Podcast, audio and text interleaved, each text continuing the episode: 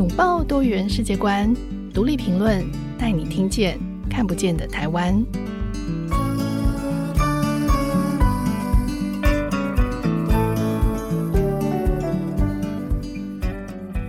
各位听众朋友，大家好，欢迎收听独立评论，我是节目主持人廖云章。新的一年要先在这里祝大家新年快乐。今年我们还是会继续带着大家一起关心台湾各个角落发生的故事。如果大家有什么想听的内容，也欢迎留言跟我们说。回到主题，今天我们邀请到了来自印尼加里曼丹的陈叶芳，她是去年移民工文学奖评审推荐奖的得主。举选评审龙应台老师对于他的得奖作品《打磨时也能成玉》的这篇作品赞誉有加哦。龙老师的评语是说，这篇文章的幽默感和嘲讽的文学性，在华文作品中显得很独特，是所有作品里唯一一篇以女性幽默嘲讽的方式去讲述婚姻主题的作品，让人印象深刻。这篇得奖作品呢，写的其实是一方的婚姻哦。那一方说，他快要二十年没有写文章了，没有写字了，可是他却一投稿就得到大奖。那这次的奖呢，也鼓舞他，让他开始想要写小说，把自己更多的故事写出来。那目前也已经有出版社邀约他出书，所以我们很快就可以看到他的新作品。那看到这个叶芳的中文这么的流畅哦，我就很好奇说，诶，他为什么他的中文这么好？那没想到呢，叶芳说他只上过一百个小时的中英课程，那其他的部分，其他都是靠自学。可是至今我自己看到的是，嗯，其实叶芳不只能够听说多国语言，他还考上这个台湾的以及就业服务技术士的证照哦。那目前正在嘉义县政府协助移工事务。举办一些呃法令宣导的活动，他是一个非常多才多艺的人。那这其实让我嗯非常的这个好奇，就是说叶芳为什么会呃从一个移工，然后成为一个移民，然后甚至在这个移民的。呃，新著名的角色上面，其实是一个外国人。其实他刚来台湾的时候是不会中文的，但他怎么可以在这样的一段时间之间变得这么的厉害？这样，所以我们今天特别邀请到叶芳来跟大家分享，他如何从一个在工地打工，然后靠着自己的努力自我打磨，然后把自己变成一颗闪闪发光的宝玉。让我们欢迎叶芳。嗨，大家好，我是叶芳。叶芳刚刚就是提到说。我认识你其实是因为移民工文学奖哦，就是你的作品，那你那篇作品真的非常的好看，我们会放在资讯栏，大家可以上去看叶芳的作品。叶芳，你在移民工文学奖的得奖作品里面写的是你的婚姻故事，你可以简单跟我们分享一下这个故事的内容吗？这个故事讲讲的是我的婚姻嘛，哦啊，我的我觉得里面最经典的是一些对话，因为我那个连我自己也觉得有趣，所以我才会把它放进去。然后有一些婚姻就是会写的，是说，呃，我觉得当义工反而比当那个新住民还要好，因为义工可以打一九五五啊，他可以随时说啊，我我就不想做啊，我可以离境啊，啊，我可是结婚了，你签的是终身约，不是只有三年。义工如果是呃觉得觉得没办法适应工作，他可以忍到三年，他就可以自由了。可是婚姻的婚姻是没办法的，然后。在这个里面，呃，怎么解套这些东西是是有一天真的是透过上帝啦，上帝的恩典啦，就是翻圣经的时候，上帝就说，呃，你要爱你的邻舍，就像爱你自己，然后你的先生就是你的邻舍这样子，那就问，我就跟上帝说，我那么讨厌他，你叫我爱他，你在跟我开玩笑吗？然后上帝就说，我就问上帝，那我要怎么做？上帝就说。那你希望人家怎么对你，你就这样子先对他，然后慢慢的，我只要希望他对我做什么，我就先先这样子对他。嗯，哎，他慢慢的有感受到那个爱，然后慢慢的改变，大概是这样子。是是，我记得那个你有写到一段对话，就说你们去餐厅吃饭，然后那个服务生就是很温柔的来来接待你们。对。没有，那个是去买饮料哦，去买饮料，去买饮料。哦、然后他就问说：“先生，你要点什么？”这样子。然后我先生就说：“你看你那耳好不？你那好包不？大刚你阿咧做派，讲我你嘛靠温柔的，你安尼听起来是做好吗？”然后我就到了晚上，我就跟他说：“老公，你要吃什么晚餐？”然后他就跟我说：“你卡到阴谋。” 所以他也是很习惯你跟他直来直往的这样子的互动。嗯，对我我常常看你们的脸书，就是看你的脸书，然后跟阿信的这个互动，会觉得其实很多婚姻的那种互动模式本来就有很多种，那你们这种当然也是。可能不是那么所谓的标准，就是那种主流的方式。可是是它是非常有趣，但是里面也是充满很多乐趣。我每次看的时候都很有乐趣，是不是？我对于你这种，嗯，你。运用文字的这种文学性跟里面的幽默，就像龙应台老师在颁奖典礼的时候称赞你的这个幽默感跟你的嘲讽性，特别是对话，我觉得你那些文章的对话简直就是可以直接拍戏了，因为那一些对话都写得非常的有趣哦。所以你是很机智的人，而且令大家或令我印象最深刻的是，你在上台领奖的时候，你用非常流畅的台语致辞。嗯，对，就是我记得你就说啊，对不起我。可不可以用台语讲？然后全场就开始鼓掌，然后你就开始后面全部用台语讲，然后好，大家都好佩服，就说你的台语怎么讲的这么好？这这是怎么练出来的？台语基本上是来台湾才接触的嘛，嗯，然后呃，我的环境都是大家都在讲台语，嗯，然后我就一直听不懂别人讲什么，然后包括老板还是上司交交代的事情都听不懂，嗯，后来我就想说，我一定要学会台语。那么我每天呢、啊，就是先注意听人家怎么讲，嗯，然后我就用罗马拼音写下来，嗯哼，呃，包含他的语气，我就会做一个标记，这样子，嗯，然后到了晚上我要睡觉的时候，我还会再念一次，不是心里念，是真的念出来，嗯，因为念出来的时候耳朵会再听一次，就会比较容易记住。然后我如果有不会的字啊，我就会问说，哎，这个。什么意思？怎么念？嗯、然后就马上记下来，这样子。是是，其实你的语言学习方式是很科学的，就是从听跟说开始，对吗？对对对对对，嗯、是是。你除了台语、国语，其实你的英文也很好。因为我后来从你的文章里面就发现说，你过去在工地的时候，你曾经处理过这个工地协帮忙协调你们的外国工程师和工地工人的纠纷，所以你好像是真的特别有语言天分。你在印尼的时候，呃。教育程度是如何？你是怎么学会掌握这个语言？因为我觉得你其实是对语言是有天赋的。你是怎么掌握这种学语言的？我是在印尼就有高中毕业，嗯，然后开始接触英文是嗯、呃、国中嘛，嗯、那时候都我们都国小啊都没有读英文，就是国中的时候，然后上了一两课的时候我就。很有兴趣，对英文很有兴趣。我到现在还记得第一课是教 What is your name 什么那个，然后第二课是教 This is a window, that is the door 这样子，就是老师在教大概这样子。然后到了高中的时候，有一位老师他就要我们跟着念单单字嘛，然后就说呃。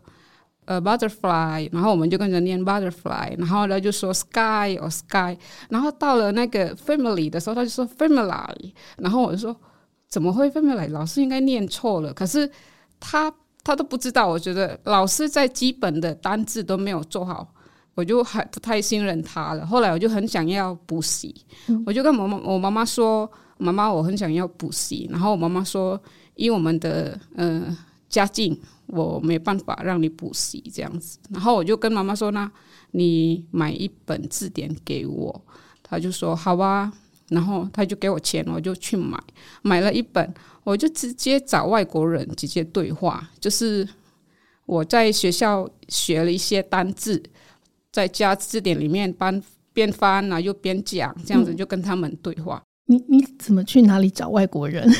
我们乡下会有外国人来。嗯、呃，他们有时候是会要看那个热带雨林啊，都、哦、有时候会来自德国啊，嗯、啊，有一些是教会的那个呃传传道士，传道士，哦，对，啊，有一些是来做生意的，嗯，那我就会去找他们。哇，你高中的时候就 对，就这么主动的在找外国人练习英文，是，嗯，对。可是我不会，就是不会找单独一个的，为了、嗯、为了安全，是，所以我都会找夫妻的，就是会有两个人的这样子。嗯嗯，很有很有策略诶。是，嗯、呃，你来台湾当义工，然后之后又认识了现在的先生，然后成为新住民，就是所以你从你的身份就从一个打工的人成为台湾人。这种嗯身份上的转变，你觉得从一个外国人变成所谓台湾的台湾人，这当中对你来说最大的不同或者是影响是什么？这个有它的优点跟缺点。嗯，它的优点是选工作的时候会比较自由，你它不是许可制了嘛，不用经过呃申请许可才可以做嘛，嗯、你随随时都是可以换工作。对，你对这个是最大的优点。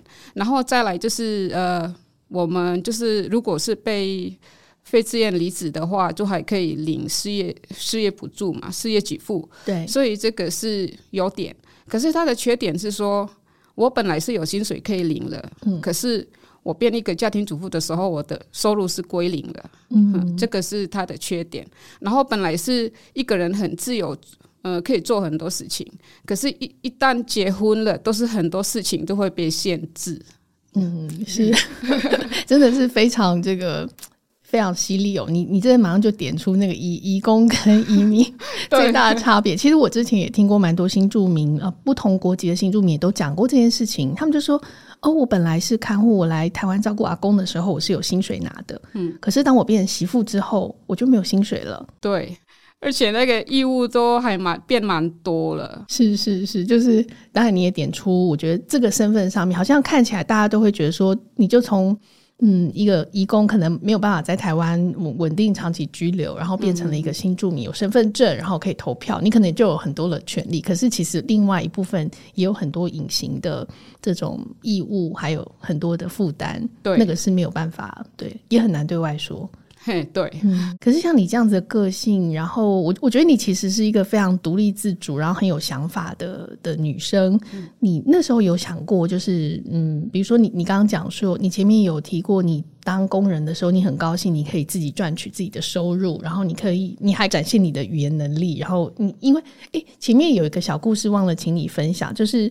你在工地里，就是你的工作本来是在做清洁，可是后来请你的工作变成通译，这个中间有一个有趣的转换的故事，你要说一下这个这段故事吗？哦，其实我那时候只是当清洁工啦，嗯，啊，然后刚好是那个外国人他跟我们本国劳工的时候沟通不良的时候，我就。去往前一步，说我能不能协助你翻译这样子？如果你信任我的话，然后他就说好啊。我翻译那时候不是英文翻成华华语，我是英文翻成台语。哦，你是用英文翻成台语？我英文翻成台语。那时候你台语已经很好了，我台语已经不错了。然后我就直接翻，嗯、然后翻了之后，他隔天他就跟我说：“啊，不然你就跟着我做好了啦，你就当我翻译好了这样子。嗯”然后我就我就一直都跟着他。然后后来他就说他要回去，然后就把我转到另跟着另外一个工程师。结果那个工程师要跟台湾的劳工要打起来。哦，为什么？就是因为那个。工地它有一些规定，就是不能、嗯、里面不能吃槟榔啊，不能就是抽烟也有也也要在吸烟区什么的。然后那个工人他其实是说他没有在吃槟榔，他只是有带，嗯、可是他没有在工地吃。可是那个外国人看到他嘴巴红红的，就是说：“哎、欸，你是有吃槟榔啊？我就必须呃帮你记过。”就是他们那时候的记过的方式，就是把他的通行证打一个洞，如果打三个洞，他就必须出去了。哦，是那一天出去，还是再也不能进工地？再也不能进了。哦、如果三个洞就犯错三次都不行了。然后，哎、嗯欸，然后那个工人就没办法控制自己，他就生气，要要打那个外国人。然后我就跟他讲说：“嗯，大哥，你想看嘛呀？恁兜恁兜个有恁某恁囝嘞，我你哪个趴了以后，你可能会得用关哦。”然后。嗯他就马上冷静下来，然后我就跟外国人讲说：“你赶快跟他道歉，不然你在台湾被告，我对你还是不利的。”然后，然后他就马上道歉这样子，然后就就这样，就大概就是这样子啦，还发生那样子事情。嗯、是是，你真的是一个很好的协调者。对，所以嗯，这个很有意思，就是你对，因为你的这个语言能力，然后你在工地的协调，所以其实你是因为这样子，后来就认识了你的先生嘛。就是认识了阿信，就是、对对对，你常在脸上写他很多故事，所以我已经感觉我都跟他很熟了。但你那时候有想过，就是你来台湾工作的时候，你有想过你有一天会跟台湾人结婚吗？我没有，嗯、其实我对华人的一些传统的文化不是能够接受，嗯、就是大男人这种，嗯、因为在我家里也是一样。哦，对，你是印尼的客家人对吗？对对，嗯、我爸爸也是一个大男人，所以我。我是不希望嫁给华人啊，真的啊？对，嘿，你从小在印尼就不想嫁给华人？我不想嫁给华人，我想说我不应该嫁给华人。那、嗯、那时候很多亲戚朋友他们是嫁来台湾，嗯，然后他们也说啊，你要不要也嫁来台湾就好？为什么要当义工、嗯、那么辛苦？你嫁过来就好了。我就说我不想要嫁给华人，嗯、我不想要那么早结婚。嗯，是是，但后来你还是。跟台湾人结婚了，这边我们先稍微休息一下，等一下再回来听为什么叶芳最后还是嫁给了台湾人。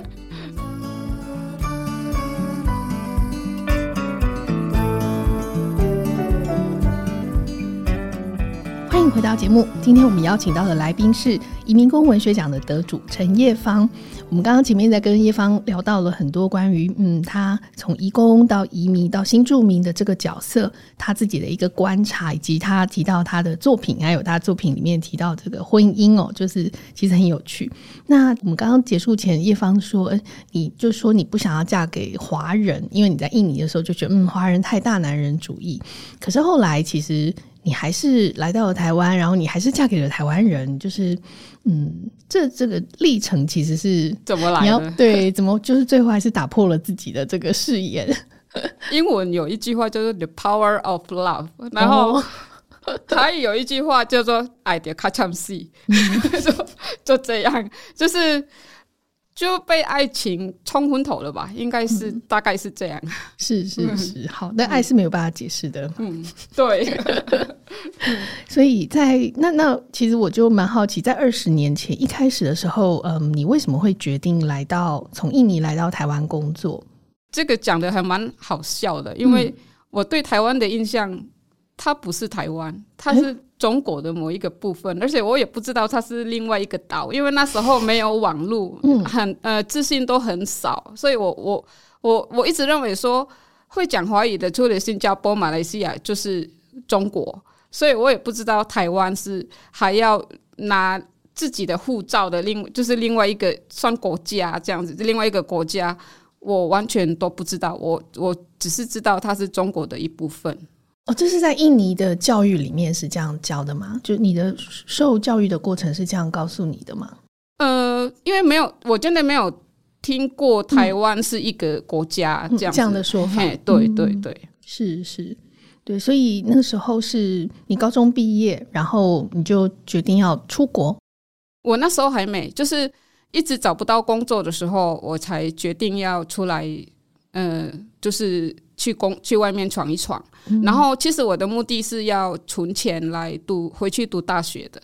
哦，你一开始是为了想要念大学，所以出国打工。对，嗯、可你来到台湾之后，呃，从事过很多工作吗？因为其实这段你好像也工作了蛮长一段时间，后来才结婚的。历经了哪一些工作？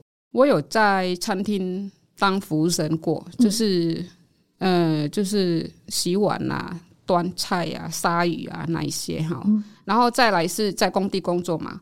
工地有两个工作嘛，一个是清洁工，另外一个是翻译嘛，哈。然后再来，我再来台湾的，再来嫁来台湾之后，呃，因为工地那边的工程也已经结束了。其实那时候那些外国人他们有问我说要不要去中国大陆发展，嗯，然后可是阿信那时候就说我们就结婚嘛，就你就不要去好了，然后就没有去。回来的时候工程结束，呃，发生就是找不到工作，后来我就去再去工地。也是当当当杂工嘛，就是当杂工，呃，当了杂工几个月，有一个专案经理，他觉得说，呃，我应该可以当行政助理，所以他就邀请我当行政助理。因为那时候他们找不到行政助理愿意去工地工作的，因为工作环境不好。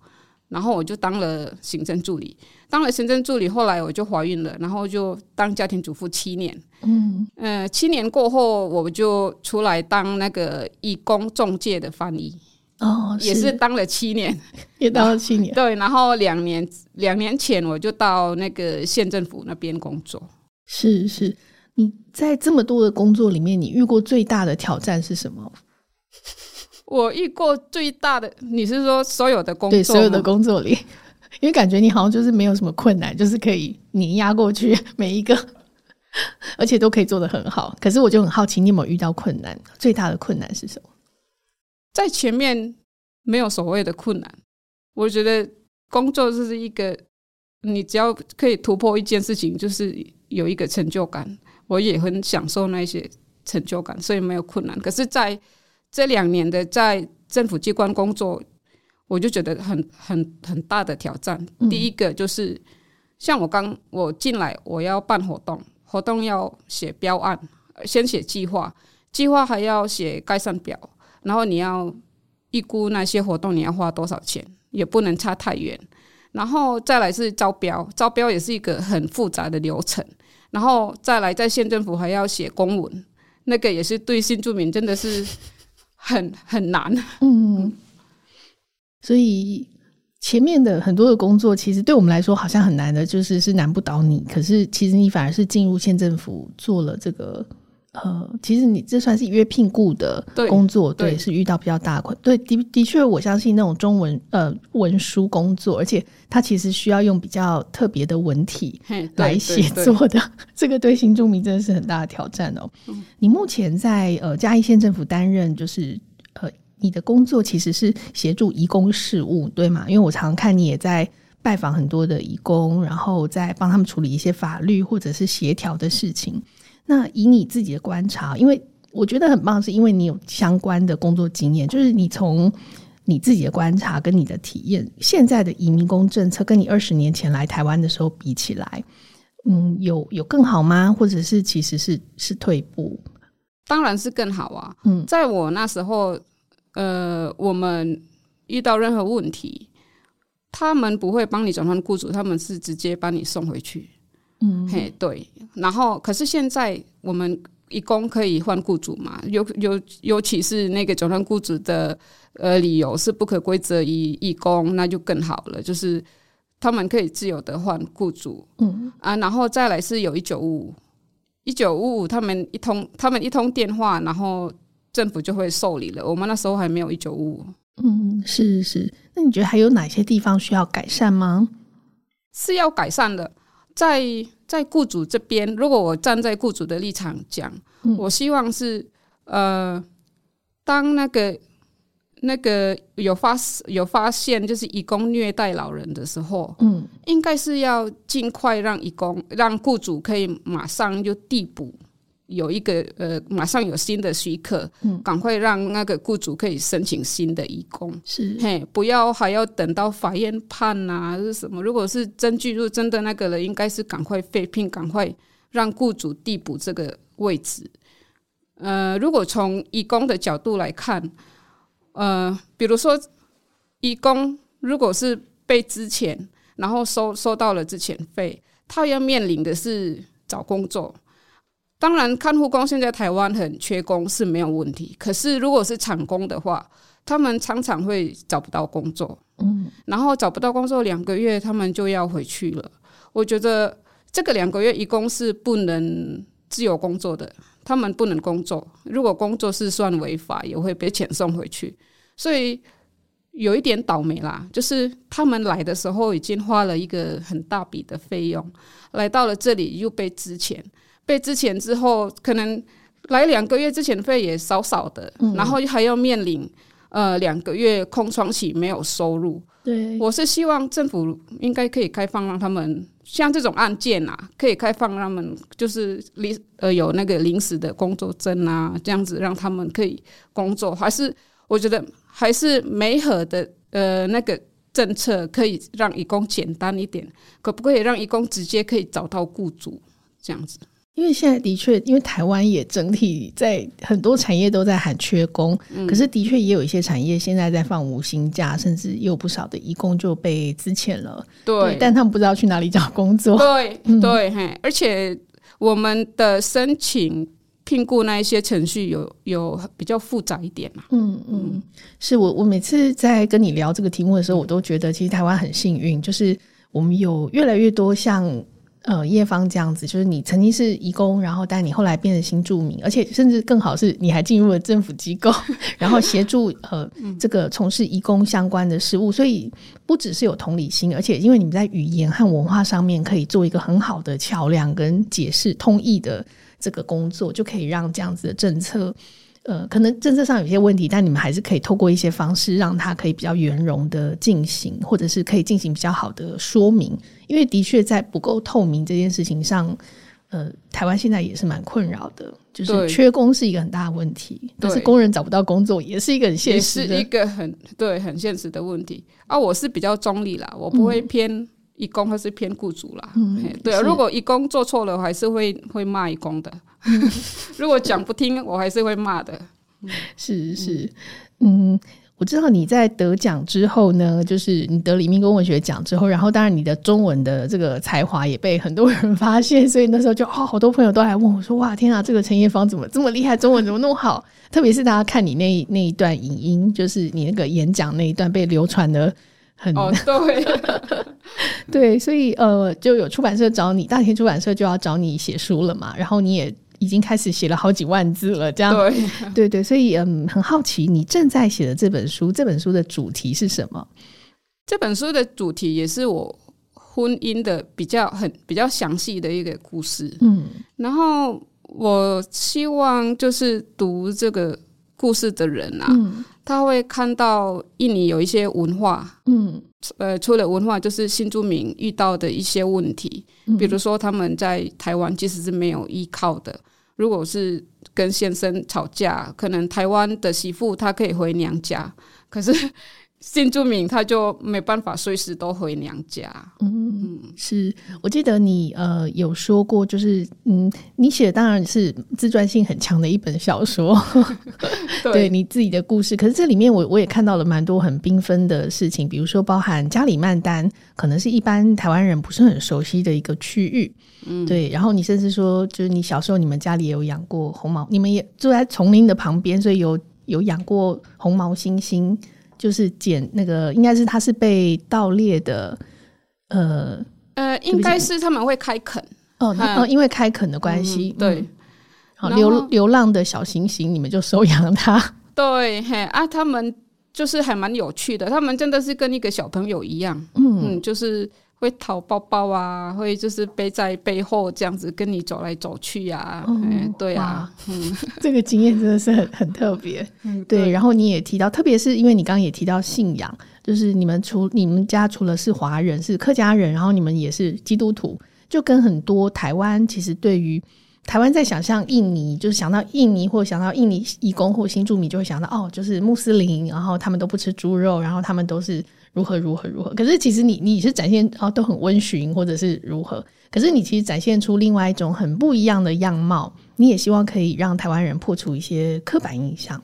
对，因为我每一次，包含我刚进去县政府工作的时候，大家都点餐的时候一起吃饭，大家就说：“叶芳，你有吃猪肉吗？”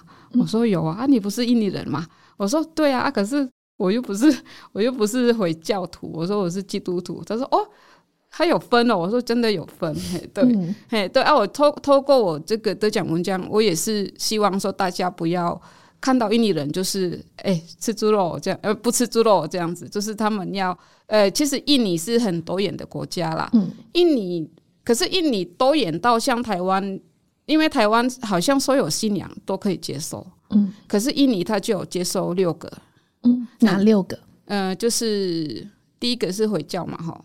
第二个是呃基督教、天主教，然后佛教、印度教，还有道教，嘿，就这六个而已。如果像那个耶和华证件啊、摩门教，对他们来，教是不行的。哎，对他对他们来说那是邪教哦。嘿，对，所以他就收六个而已，就是就呃接受六个而已。嗯，所以叶芳也想透过你的这本小说，让台湾读者更了解多元的印尼。对。是非常谢谢叶芳。那今天很谢谢叶芳来跟我们说了很多故事哦，从自己的故事，然后谈到你看见的台湾社会。其实我也非常期待你的这本小说可以在台湾引起呃更多的讨论，因为过去其实台湾也出版过很多跟印尼相关的书，嗯嗯，那大部分其实都是嗯可能是外国翻译书，就我们可能是透过白人西方学者的角度，他们去研究印尼，可是那样子的观点，它毕竟还是一种所谓的西方观点。对，可是因为你来到台湾，而且你是可以使用很流畅的中文，所以我们可以有一个真正的印尼 的观点，然后来告诉我们这些故事。嗯，非常谢谢你，很谢谢很希望叶芳将来可以还有机会再上来呃节目跟我们说更多的故事。谢谢，谢谢，谢谢。如果大家喜欢我们今天的节目，欢迎在收听平台上给我们五颗星。如果你有一些故事想要跟我们分享，也欢迎你留言或是写信给我们。想要了解更多，可以点击资讯栏的连接，到独立评论网站看更多的相关文章。那喜欢读评的朋友，不要忘记订阅《听天下》跟《闯天下》Podcast，收听我们更多精彩的节目。今天就到这里，独立评论下次更新时间是一月十九号，请大家记得准时收听。我们下次见，拜拜，拜拜。